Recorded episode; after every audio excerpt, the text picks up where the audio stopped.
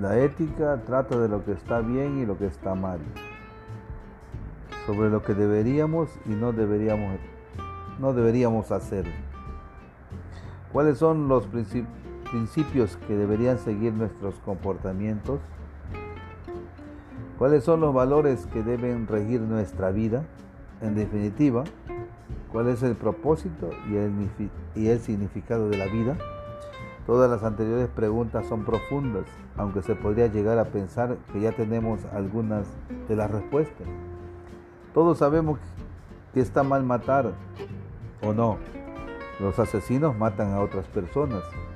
Eso está mal, pero ¿es correcto que matemos a los asesinos para castigarlos?